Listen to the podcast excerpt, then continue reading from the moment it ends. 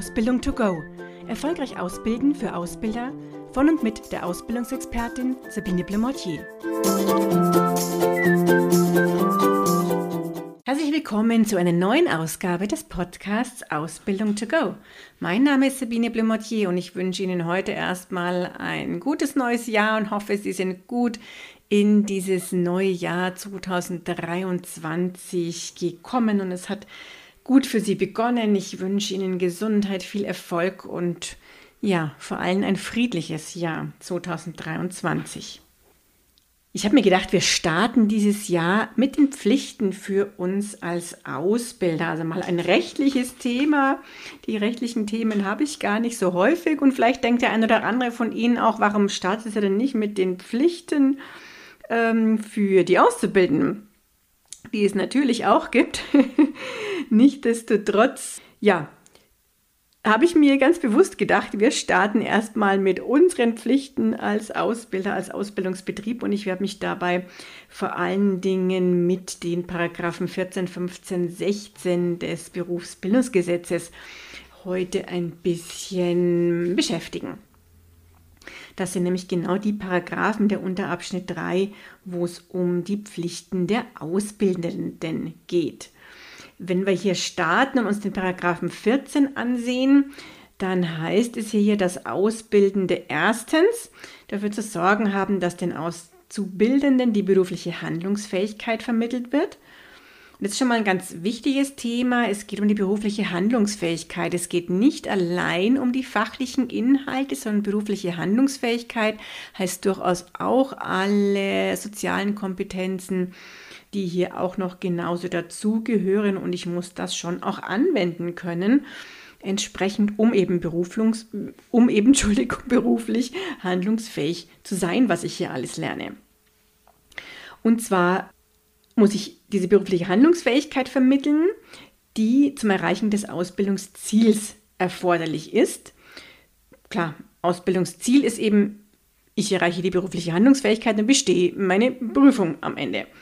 Und ähm, die Berufsausbildung soll in einer durch ihren Zweck gebotenen Form planmäßig, zeitlich, sachlich gegliedert so durchgeführt werden, dass eben das Ausbildungsziel in der vorgegebenen Ausbildungszeit auch erreicht werden kann. Und diesen letzten Passus, den ich gerade hier noch gelesen habe, der spricht natürlich eben jetzt auch dafür, dass ich hier wirklich einen Ausbildungsplan auch brauche, um das Ganze erstmal planmäßig, zeitlich und sachlich gegliedert entsprechend durchführen zu können, sodass mein Azubi hoffentlich dann am Ausbildungsende auch die Prüfung besteht und ja übernommen werden kann, was bei den meisten dann doch das Ziel ist. Ja, wenn wir bei zweitens gleich weitergehen, ähm, kann der Ausbildende selber ausbilden oder einen Ausbilder, eine Ausbilderin damit beauftragen. Das heißt also im Prinzip, bei gerade kleineren Unternehmen kann der Geschäftsführer zum Beispiel, der hier ja der Ausbildende ist, auch selber ausbilden und kann diese Aufgabe übernehmen. Er muss es aber nicht, sondern es kann eben auch der ähm, Geschäftsführer hier andere Personen damit beauftragen, die das übernehmen. Und dann sind das eben die Auszubildenden in den Unternehmen. So, und dann kommen wir schon zu so einem Kostenthema, nämlich müssen Ausbildende dafür sorgen, dass eben Auszubildende kostenlos die Ausbildungsmittel bekommen, diesen, diese zur Verfügung gestellt werden, insbesondere Werkzeuge, Werkstoffe und Fachliteratur, die zur Berufsausbildung und zum Ablegen von Zwischen- und Abschlussprüfungen erforderlich sind. Auch soweit solche nach Beendigung des Berufsausbildungsverhältnisses stattfinden. Also es gibt immer so, so spezielle Konstrukte, wo die Ausbildungszeit praktisch schon beendet ist, aber noch eine Prüfung ansteht.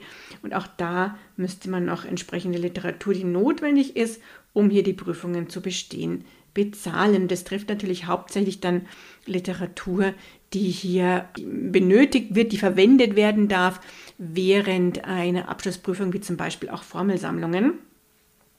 Ähm, mittlerweile, auch wenn das rechtlich jetzt nicht unbedingt so sein müsste, ist es so, dass viele Unternehmen und Betriebe aber auch Kopiergeld in den Berufsschulen zum Beispiel, ähm, wenn das anfällt, ähm, Zahlen übernehmen und auch hier durchaus sich beteiligen, wenn die Berufsschule manche Bücher empfiehlt oder hier die Kosten von den Azubis getragen werden äh, müssen, dann ist es so, dass eben viele Firmen mittlerweile einfach auch diese Kosten ähm, übernehmen und das als Goodie sozusagen dann auch zahlen. Und das würde ich auch tatsächlich gerade bei so äh, Fachliteratur empfehlen. Ja, dann müssen Auszubildende zum Besuch der Berufsschule angehalten werden. Finde ich einen ganz wichtigen Punkt, weil ich durchaus immer mal wieder auch von Azubi-Betreuern höre, ach, wir brauchen den so ganz dringend äh, mal bei uns in der Abteilung. Und es kann nicht sein, dass der jetzt Mittwoch in die Berufsschule geht. Können wir denn den da nicht bei uns behalten und von der Berufsschule entschuldigen sozusagen? Ähm, das ist an sich nicht das in der Sache und nicht gewollt sondern wir müssen wirklich die Auszubildenden immer zum Besuch dieser Berufsschule anhalten.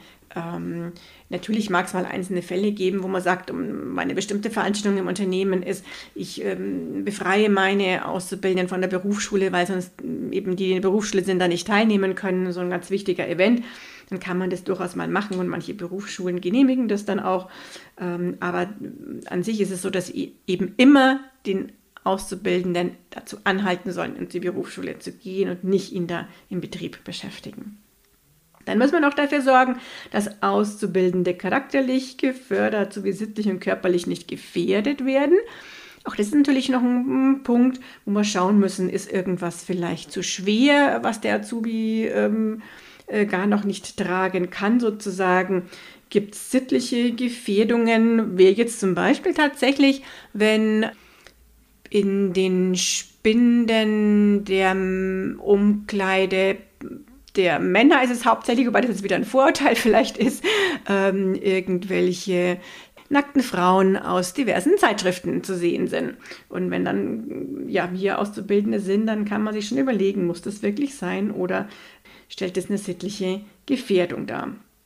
Ja, und ich muss ihm dafür sorgen, dass er auch charakterlich entsprechend gefördert wird, mein Auszubildender und der sich nicht den ganzen Tag über nur Witze anhören muss der Kollegen, die vielleicht unter der Gürtellinie sind. So, dann kommen wir zum zweiten Absatz, immer noch Paragraph 14 aber. Da heißt nämlich, dass ähm, wir die Auszubildenden zum Führen der Ausbildungsnachweise anhalten müssen und diese regelmäßig durchsehen müssen und ähm, hier ist ganz wichtig auch, dass wir den Auszubildenden die Möglichkeit geben, diese Ausbildungsnachweise während der Arbeitszeit zu schreiben. Natürlich, wenn ein Auszubildender sagt, ich will unbedingt das zu Hause schreiben, da habe ich mehr Ruhe, wie auch immer, ähm, dann werden wir ihm das nicht verbieten, aber wir können es nicht verlangen und es ist schon wichtig, dass wir hier ihm die Zeit zur Verfügung stellen.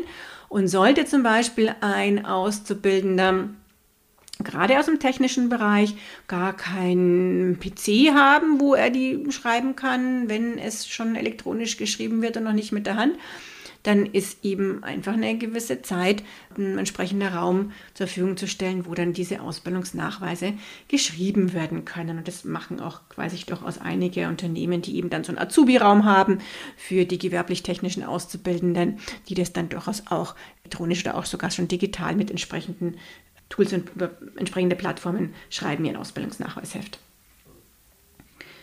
So, und auch hier steht dann nochmal im dritten Absatz, dass Auszubildende Aufgaben übertragen werden dürfen, die dem Ausbildungszweck dienen. Ja, also alles, was nicht dem Ausbildungszweck dient, Schneeschippen im Winter zum Beispiel, bei einem Mechatroniker, wo das nicht in der Ausbildungsordnung steht und bei Informatikkaufleuten auch nicht, dann darf ich eben dieses Schneeschippen nicht an die Azubis delegieren sozusagen, sondern das muss dem Ausbildungszweck dienen und den körperlichen Kräften auch angemessen sein. So, dann muss ich den Auszubildenden natürlich freistellen für die Berufsschule. Das hatten wir vorhin schon mal als Thema. Und hier in dem Paragraphen 15 ist es so, dass jetzt nochmal genau geregelt ist, ja, wann muss ich ihn da jetzt freistellen? Was ist denn, wenn der Berufsschulunterricht im Blockunterricht zum Beispiel durchgeführt wird? Dann ist es nämlich so, dass hier bei mindestens 25 Stunden auch im Prinzip der ganz, die ganze Woche über der Azubi frei hat und dann nicht nochmal irgendwie ähm, reinkommen muss.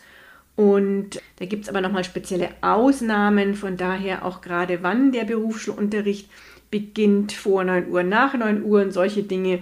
Da würde ich aber ähm, Ihnen empfehlen, dass Sie dass eben, wenn Sie da noch nicht so ganz fit sind und das genau wissen möchten, sich, wie das mit der Freistellung zu Zeiten der Berufsschule ist, sich den Paragraphen 15 einfach selbst ähm, nochmal durchlesen.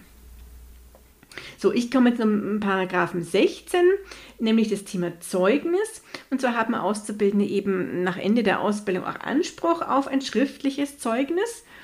Und ganz spannend finde ich, steht auch, die elektronische Form ist ausgeschlossen. Das muss Ihnen wirklich in Papierform auch ähm, gegeben werden als, als Dokument.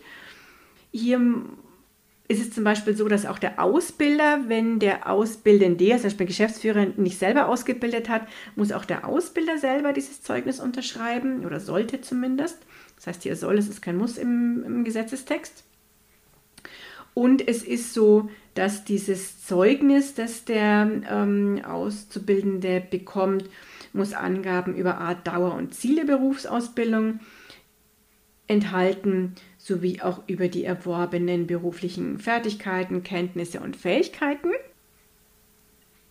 Auf Verlangen des Auszubildenden sind dann auch noch Angaben über Verhalten und Leistung des ähm, Auszubildenden mit aufzunehmen. Also wir können ihm sozusagen ein einfaches Zeugnis ausstellen. Da kommen diese Themen wie, wie hat er sich verhalten, ähm, wie war seine ähm, Leistung äh, nicht vor oder er bekommt ein qualifiziertes Abschlusszeugnis, wenn er das eben möchte, wobei das an vielen Firmen auch standardmäßig eigentlich gemacht wird. Das haben wir früher auch so gemacht.